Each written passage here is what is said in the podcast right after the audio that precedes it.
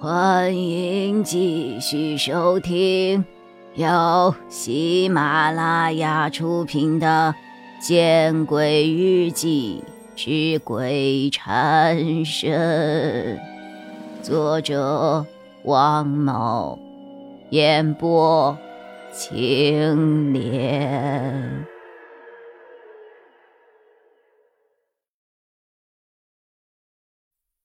体制内。怎么回事啊？周曼和高月亮却来了兴趣。夏寒看了我一眼，我点了点头。小夏接触的周师傅，很有可能是三年前这起案子的负责人。当然，我也不能够确定啊。负责人？哎呦，那这么说，他是至关重要的人物了。周曼和高月亮都露出了惊讶的神色，随即。周曼又摇了摇头：“哎呀，不可能！如果他真是官方的人，不可能花三年的时间也没有让案子有一点进展啊。换个角度思考，就可能有了。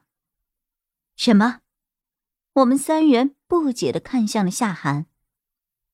哦，韩寒姐的意思，周师傅的确是官方的人，但他不是为。被害者出头，而是为凶手掩盖的。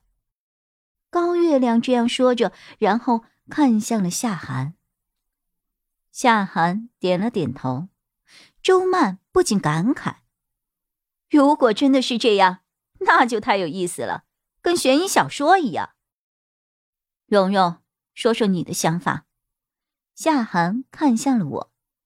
我，我闻言一愣。嗯，不管周师傅是哪一边的，知道的肯定比我们多。我们现在的目的就是要想办法撬开他的嘴。怎么撬啊？灌酒加色诱啊？高月亮说着，然后看向了周曼。看我干嘛？想都别想！周曼知道高月亮把主意打到了自己身上。他不由得使劲的摇头。没用，他既然是官方的人，就肯定有渠道知道我们在调查。他暗中阻止不说，肯定也会对我们有所提防的。怎么可能那么容易招我们的道？夏寒也摇了摇头。突然，我眼前一亮，有了一个办法。嘿，小夏，你知不知道周师傅的全名、电话？全名，全名知道，叫周峰。电话就不知道了。他一直用办公室的电话和我联系的。夏寒说到这儿，有些疑惑：“怎么，你有主意了？”“嗯，先试试吧。如果能成，我再告诉你们。”说着，我拿起了手机，点开了微信，然后点了点王凯的头像，输入了文字。能不能让怪咖帮我查一个人？是个男的，目前在艺术大学的设备科工作，名字叫周。哎，小夏，风是哪个风啊？山峰的峰。我把信息编好后，然后点了一个发送键，不到一分钟就回复信息了。我想，王凯一定是看到我的短信，然后把车靠边停。专门帮我联系的怪咖吧，我心中多少有些感动，于是我又回复了一句：“谢谢，路上开车注意点。”没事儿，可惜我查到的附近这几个花魁园都不是你要找的呀。王凯很快又回复了过来，原来我并没有回复他最后发我的图片，他猜到了。那个可能也不是我所说的葵花地。又和王凯寒暄了几句后，我才想起他还在外面开车，不宜多聊，于是便以安心开车为由结束了我们之间的对话。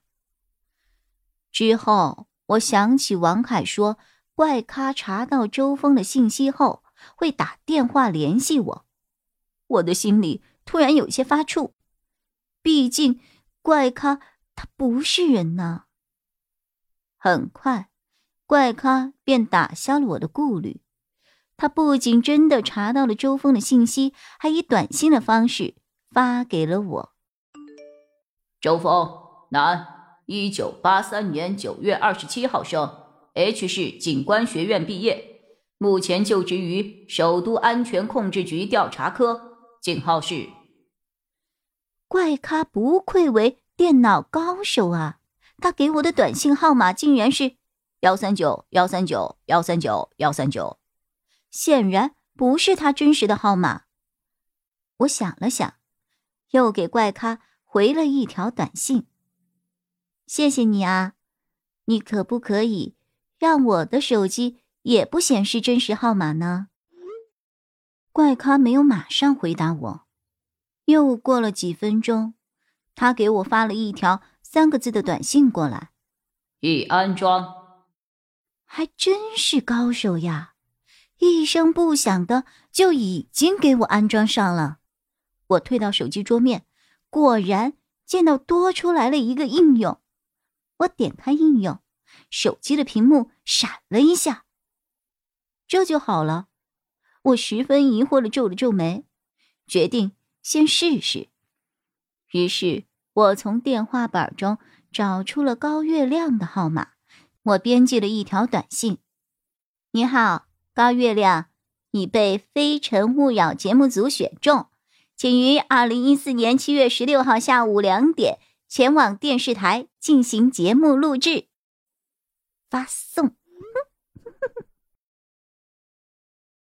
本集播讲完毕，你关注了吗？还没有？那。你转头看看身后。